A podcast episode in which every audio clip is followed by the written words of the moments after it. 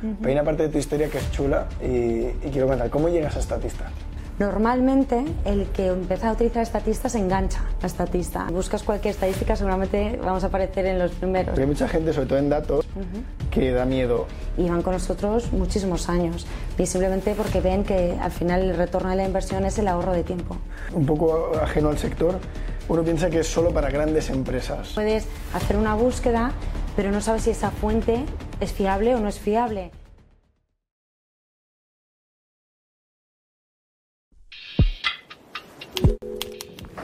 Bueno, María, eh, bienvenida al podcast de News to You.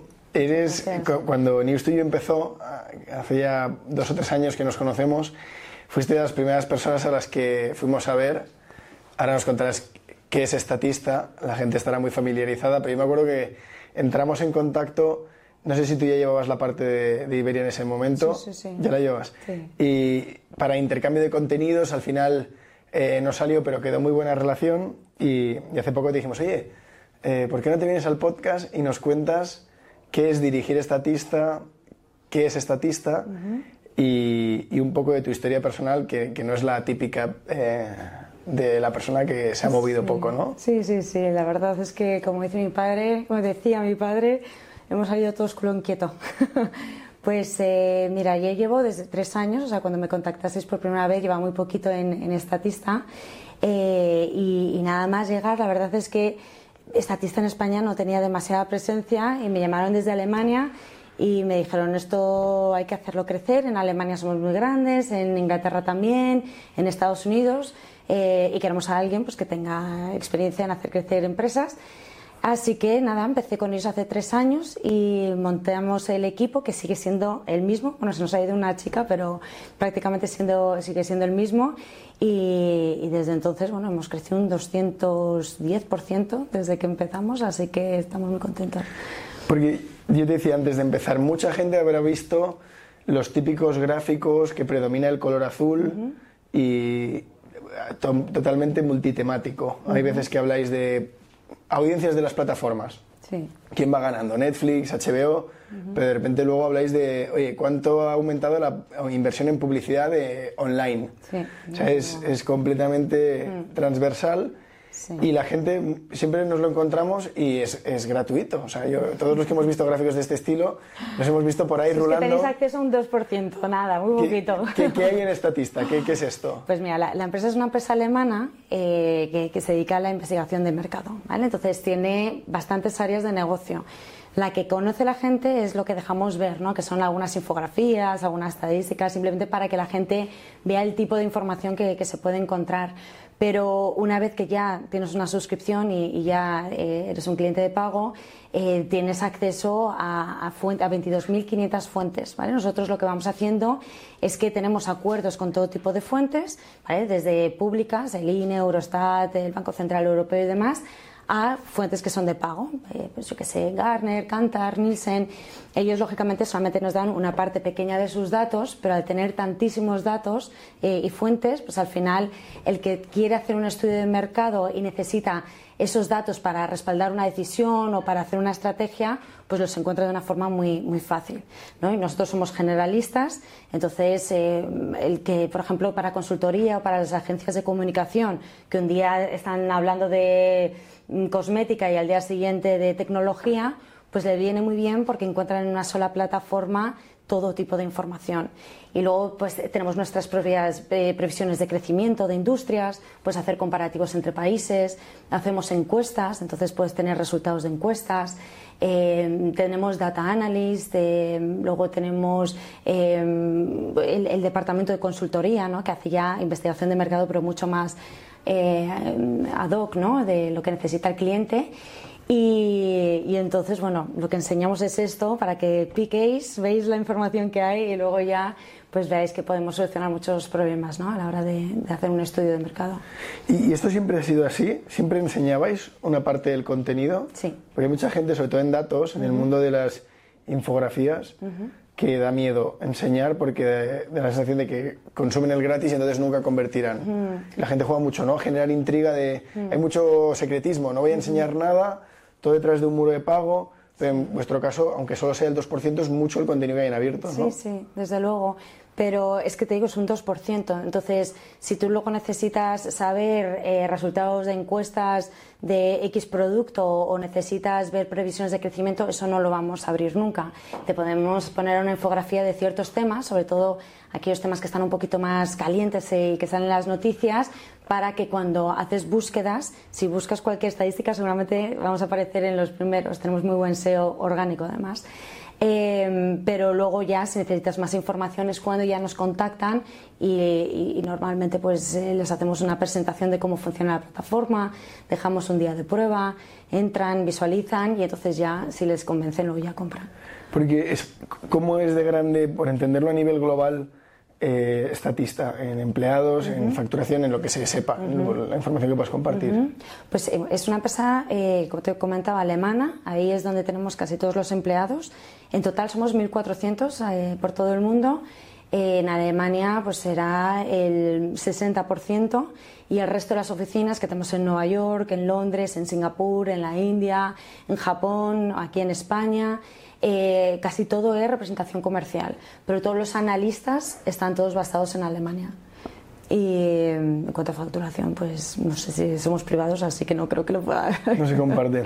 Pero en orden de magnitud, bueno, la gente se puede hacer una idea. 1.400 empleados, una compañía global, pues estamos hablando de, decenas de millones de euros de facturación, ¿no? Oye, ¿cómo es el, el acercamiento? Porque tú decías, eh, muchas veces el propio rankear en Google es una captación de, del lead, que justo la estadística que ha pulsado estaba tapada, quiere esa infografía porque es la que estaba buscando, entra en contacto con ventas. O sea, ¿cómo es un poco este proceso para entender cómo funciona el negocio? Sí, pues mira, tenemos un equipo de lead generation muy grande, ¿vale? De, temas de, marketing digital. Luego creamos muchos webinarios, la gente se suscribe, atiende, luego les contacta a ventas. O sea que una parte sería la generación de contenido y luego tenemos al, al equipo de ventas que hace outbound, ¿vale? Entonces estos serían los hunters y luego tenemos el equipo de, farmers que lo que hacen es hacer crecer las distintas cuentas. Y luego tenemos el equipo de client success que se aseguran que esos clientes eh, tienen todo lo que necesitan, que si tienen, necesitan algo de información que no aparece en la plataforma, eh, se la buscan luego los analistas. O sea que luego hay también un servicio muy personalizado. Y en este caso, el tema de los hunters, ¿cómo es un acercamiento? Farmer me queda claro, ¿no? Que sería toda la parte orgánica. Sí, claro. el hacer crecer cuentas. ¿vale? Sí. ¿Y, ¿Y, cómo es el outbound de idealista? O sea, de... es que justo hace poco estuvimos viendo datos de idealista que dabais precisamente vosotros del mercado inmobiliario. ¿Cómo, ¿Cómo, es el outbound de, de estatista? Pues em, em, tenemos herramientas que nos dan contactos de, de clientes y entonces se van haciendo el primer contacto siempre es muy personalizado y luego ya una, unas distintas secuencias. Pero bueno, antes de hacer un estudio, ver quién es la persona correcta, si tiene un departamento de investigación de, de mercado, si no tal vez puede ser marketing. Cuando es consultoría, es consultoría estratégica. Entonces iríamos a, ese departamento. Entonces eh, lo que hacen eh, los comerciales es hacen primero un screening y luego ya eh, tenemos al equipo que les va contactando para intentar conseguir las reuniones. Y una vez que tienen la reunión se les hace una demo y después de la demo se suele dar uno o dos días de prueba con cero descargas o con una tal vez, que, que no plagien todo. Y si ven que le solucionamos esas necesidades, eh, pues entonces ya les, eh, se les pasa un contrato. Y, y, esto, claro, la gente, yo desde fuera, ¿eh? no, un poco ajeno al sector, uno piensa que es solo para grandes empresas. Nada, para nada. Tenemos empresas muy... Bueno, yo tengo un, consultores, que son cuatro consultores, o incluso he tenido de dos, que dicen, eh, tengo que hacer muchísimo estudio de mercado no tengo tiempo, con estatista lo que podría, lo que tengo que hacer en, eh, lo que si no tuviese estatista lo que lo haría en dos días y con estatista lo he hecho en dos horas, es que ya simplemente con dos días que me ahorro ya me vale la pena. Y van con nosotros muchísimos años y simplemente porque ven que al final el retorno de la inversión es el ahorro de tiempo. O sea que dentro del acceso a la plataforma está muy ligado a consumo o son diferentes modelos de suscripción, eh, no tan ligados al uso que haces de la plataforma, sino a los contenidos ¿Cómo, ¿Cómo, sería esto? ¿Por uso o por tipo de contenido? Por tipo de licencia que tienes. O sea, tú tienes o la cuenta profesional que te da acceso a todos los reportes, a las previsiones de crecimiento, a, a todas las estadísticas, al servicio este que te ayudamos a buscar en caso que no lo encuentres. Eh, luego la gente que quiere, y eso sería la cuenta profesional, luego la gente que quiere eh, encuestas, pues tiene otro producto que son resultados de encuestas. Luego hay una base de datos de empresas, otra base de datos de tiendas online. Entonces, dependiendo de lo que tú necesites, y va por usuarios. Entonces es muy importante cuando tienes una reunión entender bien las necesidades de ese cliente, en qué mercados está, eh, eh, si, si, para ese cliente mm, la parte online es muy importante, si es B2C, si le interesan los resultados de encuestas. Pero si eres un B2B, te cubre igual, o sea, no solamente es de consumo, o sea, te, tienes información desde el precio de materias primas y su evolución a eh, cuántos eh, cuántas plantas renovables hay en X países, o sea, te puedes encontrar absolutamente todos los sectores. O sea, en la práctica funciona como un SaaS, lo que pasa es que, a diferencia de un SaaS convencional, es muy eh, intensivo en eh, analistas de datos que al final, cuando vosotros vais a captar eh, información de diferentes fuentes, ¿qué es lo habitual? ¿Que os encontréis algo ya cocinado listo para poner en la plataforma? o hay un trabajo de curación de contenido eh, muy exhaustivo? Hay, de dos tipos. O sea, eh, con algunas fuentes tenemos APIs directamente donde extraemos la información, sobre todo ahora con temas de inteligencia artificial, eh, y, según se va actualizando, pues, por ejemplo, el INE, ¿no? Dice, según va actualizándose esas estadísticas, se, actualiza en nuestra plataforma. Y está muy bien porque le das a descargar en PowerPoint y ya lo tienes preparado para tu presentación. Eh, y luego tienen otros productos que tienen mucha elaboración, por ejemplo, las encuestas. Realizamos encuestas a más de dos millones y medio de personas cada trimestre y les vamos preguntando por todos sus eh, hábitos de consumo. Entonces, luego todo esto se tiene que tratar, lo pasamos a distintas tablas. O luego tenemos otro departamento que hace eh, thought leadership, ¿no? que obtiene un tema y dice inteligencia artificial en el mundo de la publicidad y entonces te va haciendo un análisis sobre en qué países se está implementando más, qué empresas están liderándolo. Eh, bueno, para darte algún ejemplo, ¿no? O sea, que tienes por una parte análisis y por otra parte simplemente el dato que, se pasa de una plataforma a otra. Y en vuestro caso, ¿esto siempre es de estatista al cliente o, puede darse el caso en el que un cliente te pida, justo hablabas de encuestas, me imagino, ¿no? Soy un partido político y ahora hay elecciones oye, estatista, ¿me puedes hacer un sondeo sobre esto? ¿Esto estatista no lo hace? Sí, sí, lo hace, lo hace. Hacemos B2C y B2B. O sea, que tengo clientes que me dicen, oye, necesito que me hagas una encuesta en la costa alicantina de personas que tengan entre 35 y 65 años que estén pensando en comprarse una segunda vivienda. Entonces decimos, venga, pues el presupuesto es X. Sí, sí, tengo un caso justo así. Eh, y luego otros que son B2B, que es, oye, necesito que hables con eh, una muestra de X directores de compra eh, que a la hora de mm, comprar un software de ciberseguridad eh, que, le, que, tengan las 10 eh, las diez preocupaciones antes de, de, contratar un software de estos. Entonces vamos haciendo ese tipo de encuestas también. Pero qué difícil, porque hay una parte, la del INE, ¿no? que ponías de ejemplo, que es bastante predecible y, relativamente con un equipo pequeño lo puedes tener funcionando, actualizado y, bien, pero el otro te convierte o sea, pasas de ser SaaS a ser servicios puro y duro. Por eso tenemos, porque la gente piensa estatista y piensa en las infografías, pero es que tenemos una cantidad de departamentos y cada uno va eh, buscando solucionar las necesidades de cada, de cada departamento. ¿Y para vosotros es objetivo que, que crezcan por igual? Eh, no, lógicamente tenemos eh, cuentas estratégicas y luego las cuentas. No, me, me, refiero a la parte de servicios ¿Hay tanto interés en que crezca servicios como en que crezca...? No, más la plataforma. Porque con la plataforma es eh, mucho más rentable, ¿no? Porque al final tienes a unos analistas que están alimentando una plataforma y es utilizado por millones de personas a nivel global y el servicios es mucho más ad hoc que una vez que se acaba, se acabó el proyecto y tienes que intentar conseguir otro. Normalmente el que empieza a utilizar estatista se engancha a estatista. Luego cuando se, si por temas presupuestarios se lo quitas al departamento de investigaciones de mercado, empiezan a hablar con sus jefes y dicen, pero bueno, o sea, mm, me muero, que, mi trabajo es mucho más eh, difícil, ¿no? Entonces es, el propio usuario el que hace las relaciones públicas dentro de la empresa para que vuelva a conseguir ese presupuesto, porque les ahorra mucho, mucho tiempo. Y es lo que te comento. Lo otro es más, mm, tienes un coste fijo por cada proyecto y en el otro es tengo un coste fijo pero alimento a todo, a todo el mundo. Y más o menos en España, ¿Cuánto puede costar esta artista? Desde un plan que incluya prácticamente todos los servicios, bueno, esto imagino estar en la web, pero para darle un poco de contexto a la conversación. Sí, bueno, si se hace a través de uno de los comerciales, son, son precios más baratos que los que aparecen en la web, pero tienes desde una cuenta personal que te da acceso a reportes te puede costar 4.000, 4.500 euros y luego ya si vas a profesional te puede costar 7.000, 7.500 y si dices, oye, es que necesito a 20 usuarios, pues ya se van haciendo distintos presupuestos, ¿no? son unos precios que un consultor, que una empresa que tiene cuatro empleados lo puede asumir. ¿Precio anual dices? Sí, son precios anuales. Vale, o sea que desde... pueden pasar desde 4.500 hasta tenemos clientes que pagan 150.000. Claro, una cosa que debe suceder a menudo es que la gente dice, no, yo ya tengo Google, eh, no le veo valor no solo a estatistas, sino a ningún tipo de, bases de datos de, pago o a las que consultar y demás.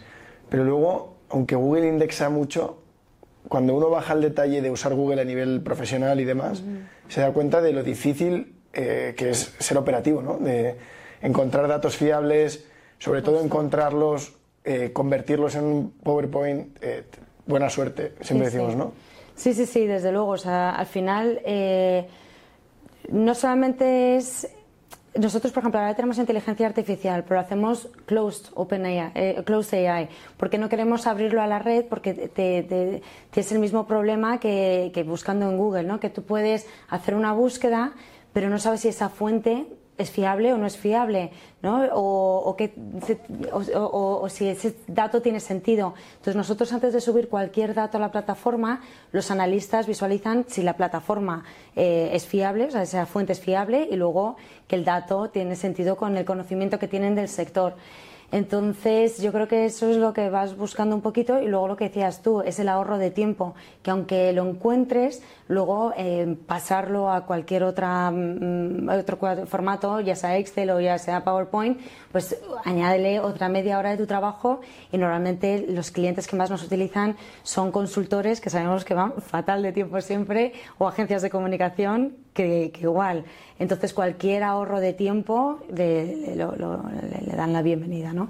Y luego, aparte, previsiones de crecimiento, eso, a no que sea de pago, pocas veces lo vas a encontrar. Claro, porque eh, antes lo has dicho, digo, ostras, qué, buen detalle llegar al final de que el descargable ya es un PowerPoint y me, y me quitas el problema de encontrar el dato que muchas veces las plataformas eh, han dedicado muchos recursos a hacer crecer el contenido, pero no hacerlo integrable y exportable cómodamente. Te, llevas un Excel o un PDF y con eso ya trabajas. Claro.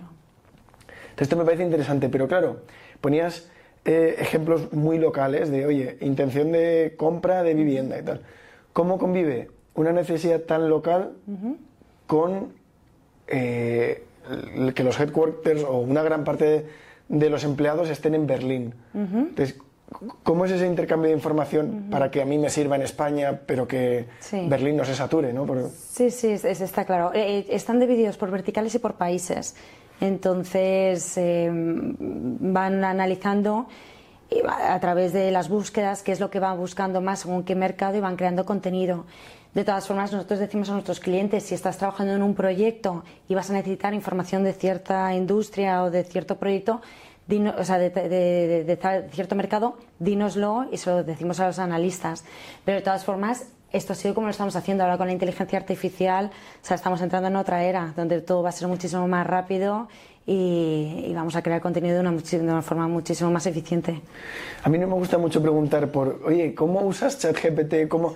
Porque es un tema de conversación saturado. Lo tenemos prohibido. Entonces, eh, tenemos nuestro propio eh, sistema de inteligencia artificial, o sea que si queremos editar eh, o cualquier prompt lo tenemos que hacer con la inteligencia artificial local, porque claro, al final se comparte toda la información. me da alergia, ¿vale? Pero te voy a preguntar cómo se está ayudando la IA. Porque, ya digo, es un tema muy lleno de lugares comunes. Todo el, mundo, todo el mundo habla de machine learning, de inteligencia artificial.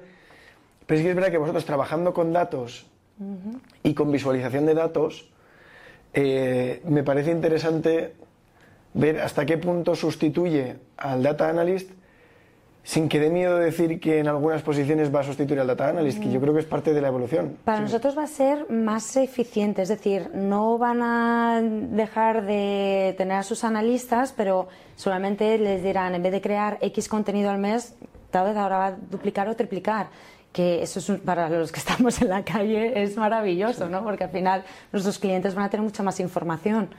Entonces lo que tenemos que hacer es, con las fuentes con las que trabajamos, eh, que, pues a través de APIs, a través de extracción de, inteligencia artificial, etcétera, y que también los analistas se dediquen más a hacer eh, reportes de thought leadership, ¿no? que al final es lo que los clientes también quieren, ¿no? que les hagan el análisis final de muy bonito todos los datos, pero dime qué hay detrás de esos datos. Entonces también esto será algo que, vamos a reforzar en este 2024. Lo de thought leadership lo has comentado un par de veces. Eh, ¿Podemos profundizar un poco qué, engloba este vertical? Sí, bueno, esto es eh, nuestros analistas que tienen con gran conocimiento de las tendencias, que en vez de hacer un reporte simplemente de estadísticas, que le puedan añadir algo de, análisis cualitativo de cuáles son las distintas tendencias, los mayores retos, qué, empresas están haciendo qué, y le metan texto de una forma muy ejecutiva y muy al, grano, no tenemos tiempo para leer muchas páginas, pero que, que dé un poquito de contexto a esos datos. Y por, por hacer un poco eh, normalmente empezamos hablando de la trayectoria de la persona y luego entramos en, en su empresa. En tu caso, hoy hemos entrado un poco directo a, a, estatista. Sí que es verdad que al ser algo, muchas veces las, las marcas que vienen al podcast no están tan en contacto con la gente o son negocios puramente B2B. Entonces cambia bastante. Pero, ¿cómo llegas a.? Porque hay una parte, te voy a ir tirando el hilo, pero hay una parte de tu historia que es chula y, y quiero contar. ¿Cómo llegas a estatista? Bueno, me, llamaron y además en el momento idóneo, porque yo eh, antes de eso trabajé 10 años para una empresa inglesa eh, llamada Oxford Business Group, que lo que hacía eran estudios de mercado para inversores extranjeros. Eh, y entonces íbamos de la mano del gobierno en el que nos decían, bueno, quiero promocionar ciertos proyectos en Indonesia, entonces crea estos estudios que luego se ponían en Bloomberg Terminal, en Icon Reuters, en bueno, distintas plataformas. Y, entonces estuve eh, los siete primeros años de esa empresa yendo de proyecto de, país en país. O sea, viví en Zambia, en Tanzania, en Serbia, en Arabia Saudita, en Indonesia, en México. Eh, me falta alguno seguro. Eh, estuve un mes en Mauricio, que fue una maravilla. Pero bueno, iba y entonces iba allí y iba creando. Yo estaba eh, primero como coordinadora de proyecto, digamos, pero luego ya en México y en Indonesia ya era directora del país. Y en México además no teníamos presencia, así que tuve que abrir toda la, la oficina, contratar a la gente, hacer los acuerdos, fue maravilloso. Y luego ya pasado, eh, cuando ya me quedé embarazada, dije, bueno, ya yo creo que quiero un buen hospital al lado y ya si está mi madre al lado, mucho mejor. Así que me vine a España a vivir eh, y la empresa me hizo la directora comercial de Latinoamérica. Y, y nada, estuve trabajando para ellos cuatro años como directora comercial, que bueno, fue eh, un reto porque, claro, yo cada mes tenía que viajar al menos una semana a, pues a Colombia, a México, a Argentina. Eh, con un barrigón así de ocho meses, pues da igual, vámonos para allá. Y, luego nada, eh, cuando ya estaba un poco hasta las narices de tanto avión, me llamó estatista y me dijo, oye, ¿te interesa? Y dije, maravilloso, crear aquí también un poquito más de red de contactos eh, y, crear aquí mi propio equipo. Me encantó el reto y ya que me quedé. Y vamos desde aquí a España y Portugal. Porque mm, tú exactamente qué hacías. En, o sea, en todos estos países me imagino que, que las, las, estrategias eran parecidas o o los contenidos, todo era parecido, pero realmente, eh, ¿cuál era el objetivo cuando ibas a Arabia Saudita? Y estabas ahí un, tiempo determinado, ¿no? Sí, pues yo me iba ahí y, tenía que traer, o sea, era de comercial, o sea, yo traía ingresos vendiendo proyectos al gobierno, vendiendo publicidad, eh, vendiendo suscripciones a, la plataforma de, de Oxford Business Group y a la vez tenía que eh, coordinar y, eh, todo el proyecto, o sea, todos los analistas, eh, las reuniones de, contenido, veníamos también con cámaras como vosotros y hacíamos las entrevistas tanto en, con cámara o simplemente tipo podcast. Y, luego todo eh, llegaba, el, resultado era un reporte de unas 500 páginas de la guía de cómo hacer inversiones en ese país. ¿Quién es quién? ¿Cuáles son las regulaciones? Em, em, ¿Cuáles son las eh, distintas instituciones? ¿Quiénes son los jugadores principales? Y entonces esto se distribuía a fondos de inversión, a, grandes empresas que querían entrar en ese mercado. Y solo hacían mercados emergentes. O sea, Oxford Business Group eh, se parece en algo a Statista por intentar ir comparando plataformas o entender un poco qué, qué, hace esta empresa? No, porque Statista es más como una SaaS, se vende más como una SaaS y el otro era más, se vendía más servicio. Y, más y era solo de ámbito económico, análisis económico de eh, países y en ocasiones más nicho, ¿no? mercados, concretamente dentro de un país, de cara a analizarlo lo máximo posible para vender esto a private equities, fondos que te compran informes por lo general aquí sí que eran tickets para grandes empresas, ¿no? Uh muy caros, pero porque quieren tener la foto de ese mercado o de ese país. Exacto, y quieren saber cómo, cómo funciona el país. Entonces, claro, tú tenías eh, la suerte, entre comillas, ¿no? De que te tenías que reunir con gente muy relevante. Sí, sí, o sea, yo me senté con el presidente de Indonesia, me, presenté, me senté con eh, Peña Nieto en México, me senté con un montón de... ¿Sí, ¿Qué tal? Sí, muy bien, muy bien. A lo mejor, o sea, además es que tenía cuando me reuní con el presidente de Indonesia tenía 30 añitos y, de repente me meten en una reunión con el ministro de Industria, con el de Comercio, con el de Turismo, con el de el presidente, todo cámaras por todas partes y yo, ay Dios santo mi vida. Pero fue, fue maravilloso y de hecho gracias a esa reunión el proyecto, o sea, batimos todos los récords. Eh, de, de, de, todos los proyectos anteriores que se hicieron en el país. Claro, pero por ejemplo, vosotros tenéis que poner una puntuación final al país, ¿no? A veces, o, o sea, ¿cómo es ese punto? Es, como cuando viene el FMI, ¿no? No, no, no, no, porque no, no hacíamos rating ni nada de eso. Era simplemente hacer una descripción de cómo funciona el país. O sea, tú tenías, pues en, en este estudio, de, ibas, sector energético. ¿Cómo está compuesto el sector energético? ¿Cuáles son las últimas regulaciones? ¿A quién tienes que ir y tal? ¿Sabes cómo se hace el tema de impuestos? ¿Cómo, o sea, era el, el ABC de, cómo se hacen negocios en, en un país. Y de hecho, luego las agencias de inversión ¿vale? Eh, BKPM se llamaba en, Indonesia o, ProMéxico, que ya no existe ProMéxico, pero ellos utilizaban estos reportes cuando se iban de roadshows eh, de forma internacional o cuando venían eh, distintas empresas, pues les, les entregaban este reporte para facilitarles la vida, para que entendiesen cómo funcionaba el país y por eso tenía, necesitábamos el apoyo del gobierno. Pero bueno, hemos hablado de gobierno, pero a mí me parecía mucho más interesante conocer a empresarios. Entonces, empresarios que te contaban eh, pues algunos eh, tengo este en Indonesia que, me acuerdo que nos contaba la historia de cómo él vendía eh, cigarros eh, de forma individual en el puerto de, de Yakarta y, cómo fue creciendo, creciendo y ahora tenía un imperio, ¿sabes? Que, que, me, enseñaba súper orgulloso como estaba en la portada de Forbes y que mire de dónde vengo, descalzo en el puerto, a mira cómo ha acabado.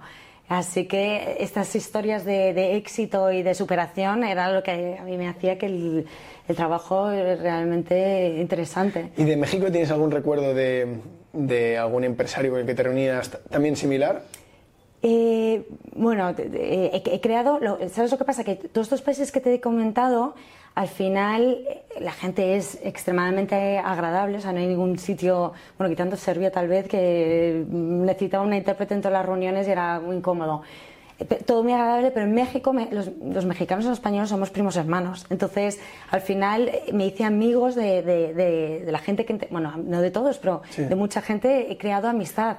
O sea, incluso uno de ellos es padrino de mi, de mi hija.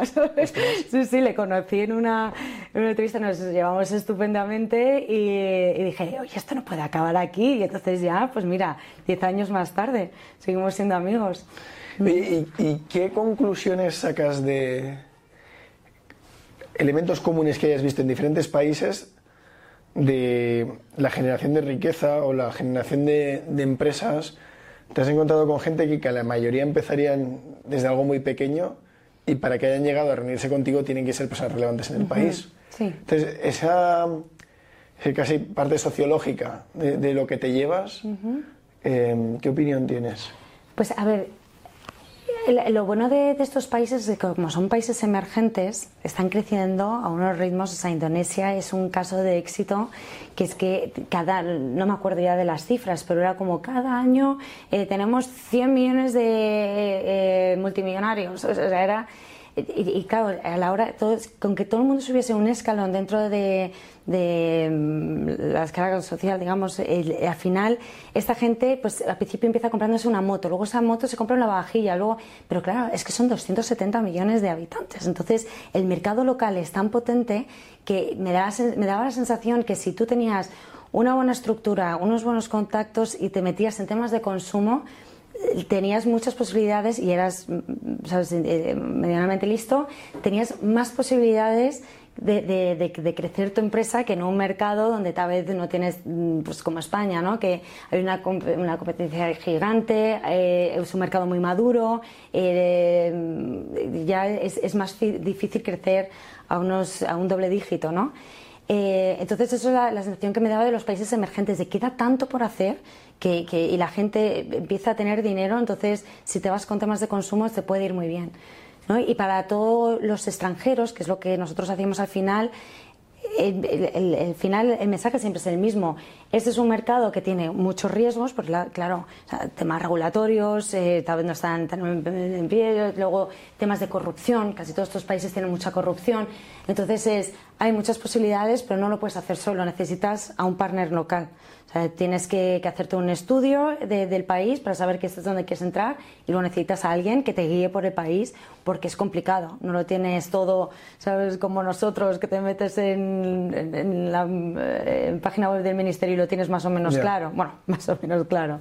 Pero allí, eh, dependiendo a quién preguntes, será de una forma u otra. Entonces, claro, te, te, te vuelves un poco O loco. sea, el, el valor de Oxford era ese, ¿no? sí, el Es decir, estos son posibles te partners. aterrizo en el, en el país y estas son las personas a las que tienes que, que ir a ver. Sí, por ejemplo, otra cosa que hacíamos para eh, gobernadores de México era, eh, ellos querían promocionarse en, en Europa, entonces eh, les decíamos, bueno, pues te organizamos un evento con inversores en Londres y otro en Madrid.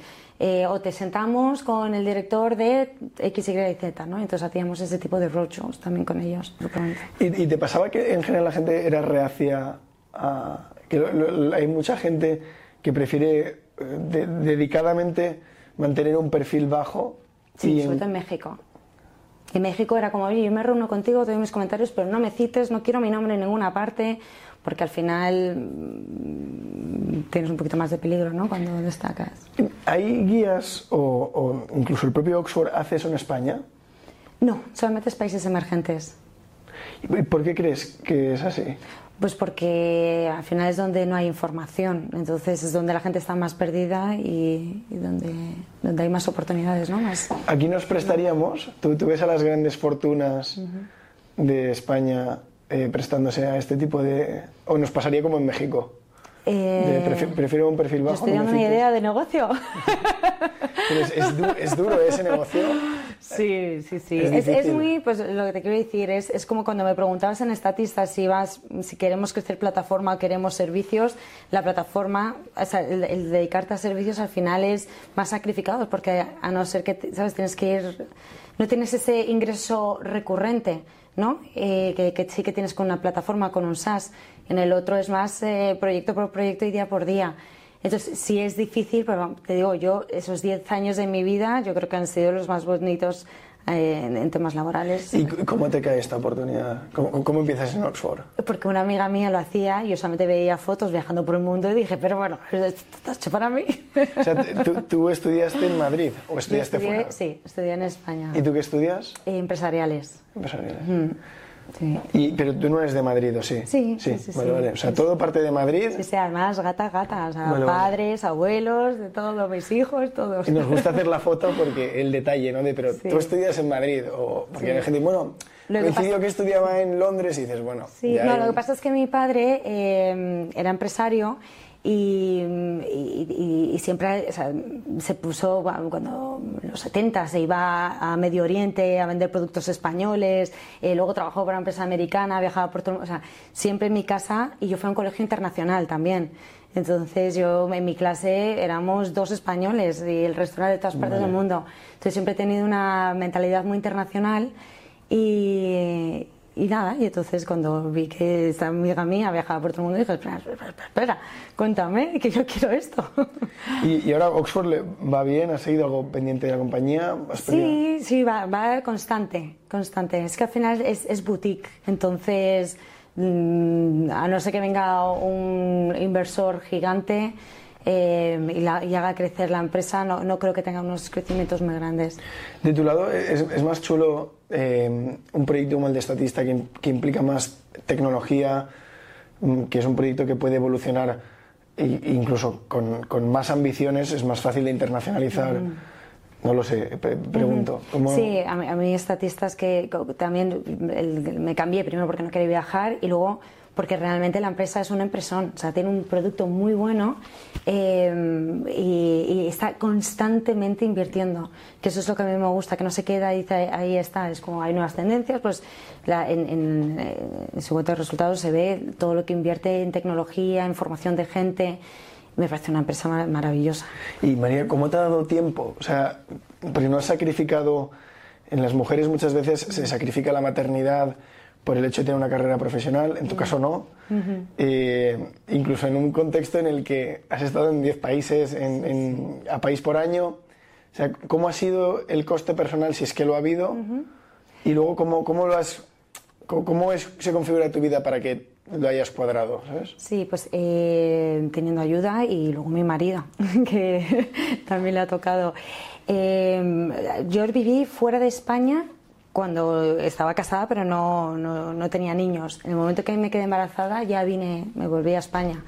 Y, y luego, pues nada, la, verdad es que a partir de, o sea, tuve a, a, mis hijos y a partir de que tenían cinco meses ya me iba a, a ver a los equipos a, los países. ¿Les echaba de menos? Sí, pero también decía, cinco días, durmiendo el tirón. me voy al spa, me voy de cenitas con clientes y me lo paso fenomenal. Entonces lo tomaba también como mi momento para, para mí misma.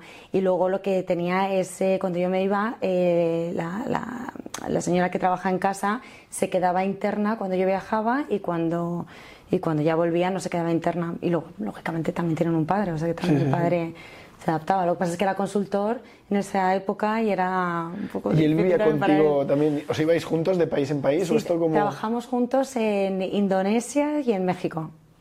por lo menos ahí tuvisteis suerte. Sí, sí, sí. Pero bueno, es poco tiempo, ¿no? ¿Esto cuánto representa de...? Eh, cuatro... No, cinco años. Vale. Cinco años, sí, sí. Y a día de hoy eh, siempre terminamos las, las charlas de, oye, ¿qué haces cuando sales de la oficina? Ya no se ha quedado claro. ¿Tienes dos niños? O sí, dos, ¿no? Vale. una niña y un niño. ¿Qué, ¿Qué, te gusta hacer ahora que tu vida está más asentada? Por estatista no viajas mucho, ¿no? No, de vez en cuando a Alemania y, y luego por España a ver a clientes estratégicos, pero un poco más. O sea, que tu vida ahora es... Súper tranquila, demasiado tranquila. Es, parecida a la media. Sí, sí, sí, sí. A veces me, salen recuerdos en el iPhone de... Y digo, ay Dios santo, mi vida, lo que estaba en febrero. Y ahora mírame. Sí, ¿Y ¿qué, aficiones tienes? Aquí la gente a veces nos habla de, de restaurantes, de Netflix, de Sí, no, a mí me encanta el pádel como a casi toda España ahora mismo. Me gusta mucho el padre, aunque estoy súper frustrada porque es que no avanzo, me quedo ahí estancada y, no hay forma de, avanzar. Eh, luego también eh, baile, lo que pasa es que lo tengo un poquito aparcado, pero lo dejé hace un año y medio, pero también daba baile. Y luego, pues nada, mis niños, me lo paso muy bien. Además, tengo que aprovechar porque tienen 5 y 8, o sea que he salido del hoyo y dentro de poco me tocará meterme en otro hoyo mucho más difícil que es la adolescencia. Así que disfrutándoles mucho. ¿Y de, viajar tanto, uno lo aborrece o, no? Mira, yo cada vez que me subía a un avión mm, me, me traban picores. O sea, es que el día anterior era como. Tenía, pero es verdad que una vez que llegaba al destino me alegraba. Entonces, yo creo que todos tenemos el gen viajero, los que hemos viajado mucho tenemos ese gen viajero del que hablan y la verdad es que lo echo de menos. O sea, ahora no me importaría nada que estatista me dijese, oye, también vas a cubrir X países y el, y el viajar un poquito más y llevar equipos más grandes. ha habido mucha gente que, que, viene y dice, no, yo es que de lunes a viernes estoy comiendo o cenando con clientes, llega el fin de semana, lo último que quiero es ir a comer fuera. Pero claro, ese, es mi marido. pero con, mi familia tengo que ir fuera. Sí, sí, sí. Claro, la vida del consultor, él, ha seguido su camino. No, no, no, él ya hace otra ah, cosa. hace otra cosa. Qué bueno, María. Mm. Pues eh, para ir terminando, oye, lo que decías del pádel, por aquí ha pasado el, el que montó Playtomic, por aquí ha ah, pasado Pedro Clavería nos lo dices y le decimos que te suba un poquito la puntuación. No, no, no, al revés, que me lo baje, que estoy ya hasta las narices de jugar con gente mejor que yo y irme a casa derrotada. Pero, ese es el camino, ¿eh? O sea, para mejorar es ese. Sí, sí, está claro. Lo difícil ahora es tener pista. Para eso Pedro todavía no ha encontrado la solución. Sí, sí. Pero cuando, cuando encuentre el problema de reservar pista en Madrid... Sí, sí, además me encanta. Dile que gracias por existir, porque claro, cuando quieres montar partidos con amigos, al final, ay, que no puedo, que es que... Y con Playtomic es que te apuntas y juegas con quien quieras. Me parece que me da... Gracias. Sí, sí. Pero a mí me pasa, yo, yo soy como tú, ¿eh? yo intento jugar con... O sea, si a mí me lo propone bien, pero ya he, tirado la toalla en intentar crear un, un partido y que salgan tres. Sí. Pero me pasa que ya hasta la parte de de jugar, de venga, pues hoy a las siete y media, hasta esa parte se está saturando. ¿eh? Sí. O sea, yo, yo me pasa que intento entrar muchas veces a ver qué partido queda libre y es muy difícil encontrar. Pues yo tengo en casa, no te preocupes. Este, este, viernes, ¿te viene bueno, La gente pone la. Eso sí que lo he visto desde hace poco. La gente pone la, la pista de su urbanización. Sí, lo pone. Y, te pone ubicación, casa de no sé quién. Y te puedes. Eso es una genialidad. Sí, ¿eh? sí, sí, pues ya está. ¿Qué haces el viernes? No, pues mira, justo decíamos, no se ve Alfonso, que está ahí, ha salido en algún, en algún podcast. Cuando vino Pedro, él, participó. Él es número 2, 3 de Playtomic. O sea, cuando no le bajan. De hecho, es gracioso porque él tiene casi un 7. No, no, no, no, es, una bestia. De hecho, fue gracioso porque eh, él es casi un 7. Y el día que vino Pedro al podcast, dijo, Pedro, tío, me acabáis de bajar, me habéis puesto un 5, un 5 y medio, no sé. Una barbaridad. Dice, pero estaba arriba y, tío, ahora estoy en 200. Y, Pedro decía, ya, es que esto de las puntuaciones, tío, lo de los niveles, es una, es una tarea complicada regularlos y tal. Sí, sí. Pero bueno, bueno, estuvo gracioso. Pues eh, María, para terminar, siempre nos gusta haceros un cuestionario rápido. Y la primera pregunta es un libro que recomiendes, uno o varios, pues puede ser profesional, novela, lo que te apetezca. Pues mira, últimamente estoy leyendo mucho de psicología, que me encanta porque me vale para los equipos y, para mis hijos. Eh, María Rojas Estapé, que me imagino que todo el mundo lo ha leído, pero es que me parece buenísima. También me he leído otro de Cerebro del Niño, pero no es muy... Luego eh, hay uno que me encanta, que se lo digo a todo el mundo. Bueno, hay dos. Uno es Factfulness, que es buenísimo, porque además siempre estamos leyendo... Eh, noticias negativas y de verdad que el mundo va mucho mejor de lo que creemos. Lo que pasa es que lo malo vende y aquí es simplemente datos que te dicen cómo estamos mejorando en, casi todos los aspectos, excepto en el medioambiental, que es donde tenemos que ponernos las pilas, pero en general el mundo está muchísimo mejor que como estaba hace 20 años. Entonces me gusta porque sales eh, positiva. Eh, y esto me lo, me lo, dijo un cliente además de, de, estatista. Y otro que me gusta mucho es eh, The Future is Better Than You Think también. Y ese también es de... Mm, ay, luego digo el, autor. Pero bueno, esos dos son muy buenos porque habla sobre, que ya se quedará antiguo, pero habla sobre las nuevas tecnologías y cómo van a hacer que, que se mejore pues, a la hora de eh, salud, agua potable, eficiencia energética y ese también es, es buenísimo. Bueno, queda bien que la, que la jefa, la sheriff de estatista, nos recomiende Factfulness, ¿no? Sí, sí, es que, buenísimo. Que es, cada, cada, estadística que da podría ser un ejemplo de lo que... Y de hecho eh, me inspiró y hablé con el equipo de infografías y dije, vamos a hacer, ¿por qué no somos nosotros los que también creamos una tendencia de dar buenas noticias y, y, comparte más infografías públicas de cosas que vayan bien en la vida? Digo, que hay muchas, vamos a, celebrarlas. Con, con, esto que has dicho, el futuro será mejor de lo que crees y tal, eh, ¿estamos cerca de que mi, idea aquí es, eh, cuando hablamos de la IA, nosotros hemos pasado por encima y no hemos profundizado mucho, pero siempre se ponen como muchos parches de, oye, eh, estamos utilizando software para automatizar tareas, pero esto no va a destruir puestos de trabajo porque da miedo. Hmm. Estamos cerca de decir, oye, se, se, van a destruir muchos puestos de trabajo y esas personas las reconvertiremos en otros roles, veremos cuál es el futuro de esta gente, mm. pero abrazar un poco el decir, afortunadamente va a haber gente que ya no tenga que hacer ese tipo de tareas que eran tan repetitivas. Es que es un tema difícil porque destruye empleo y, no es difícil de tratar. Mira, eh, eh, hace como dos meses me invitaron a hablar sobre la inteligencia artificial en un panel y, y, le decía es que por una parte tenemos miedo y es lógico que tenemos miedo, por, primero porque no saber lo que es verdad a lo que es mentira,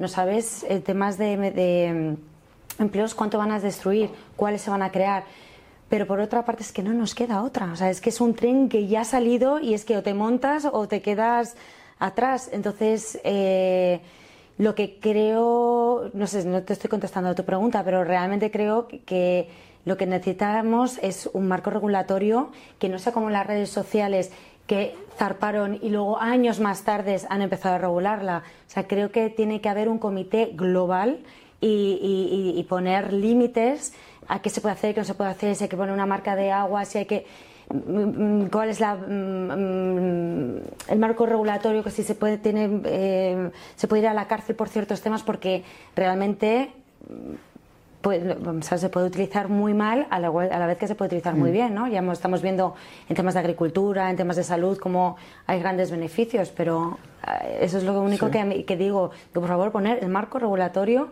antes de que esto avance. Decías ahora lo de las redes sociales. Eh, ¿Has visto lo de la comparecencia en el Senado de Zuckerberg y demás? Sí, sí. Es duro, ¿eh? Sí. Ostras, al margen de lo que cada uno opine de mm. Zuckerberg, héroe o villano, mm. es, es impresionante la, contundencia con la que... Y ahí es donde hay que decir, es que los niños no tienen que tener móvil. Yo soy de esos padres que piensan que los niños hasta que no cumplan 15, 16, que... pero bueno, a ver si lo consigo yo. Que ahí hay mucha gente, ¿no? O, como madre es una causa que defiendes solitaria. Sí, sí. No, no, no, me imagino que hay muchos, pero... Hay muchos, ¿no? Pero el otro día mi hijo cogió en la televisión YouTube ¿sabes? Y empezaron a salir unas cosas que es como, ¿pero qué haces con eso? Es que cuando son pequeños no controlan. Entonces, bueno, hay que... Pues por, por seguir con el cuestionario, una canción que te gusta mucho. Uy, una. Eh, pues mira, te voy a decir una, que, pero no porque me encante, sino porque me recuerda a mis padres. Es que mi padre falleció este año, entonces eh, la del dúo dinámico de Y mis manos en tu cinto, porque cada vez que lo escucho me, me entra ternura. Pues mira, este, Factfulness, si lo habían dicho, esta canción no. O sea que mira, ahí la apuntamos. Un restaurante que te guste mucho. Puede ser en Madrid o en Yakarta, ¿eh? O sea, esto en tu caso. Sí, eh, pues mira, yo vivo en, en, Aravaca y hay uno que me encanta que se llama Benji's. Benji's. Benji's. Me fascina. Eh, una, un producto digital, o sea, no tiene que ser una app, que, que, te guste mucho. O sea, puede ser lo que quieras. Playtomic. Venga, Playtomic. Y para terminar, lo último que has comprado en Amazon. Normalmente los padres decís algo para mis es hijos. Es muy aburrido, es muy aburrido. Un cinturón para mi hija. Un cinturón. Ah, no, un air fryer. Bueno, esto que será después del cumpleaños de mi hermana. Un air fryer para mi hermana, que es su cumpleaños. ¿Tú, usas air fryer? Hombre. ¿Lo recomiendas? Bueno, cocino poco, pero lo que, Yo todo hago lo hago ahí. Hablando de air fryer, pero digo, esto será lo típico que lo compro y lo uso dos días. María Meroño recomienda comprar un air fryer. Lo hago todos los días. Venga, pues, pues la próxima vez que te vea tendré un air fryer. Venga, estupendo. Oye, María, muchas gracias por, por haberte animado a contar tu historia y estatista. Que no, no me he cruzado muchos podcasts o mucho contenido explicándolo. O sea que nos llevamos un poco la exclusiva. Te agradezco que, que te hayas animado. Muchas gracias.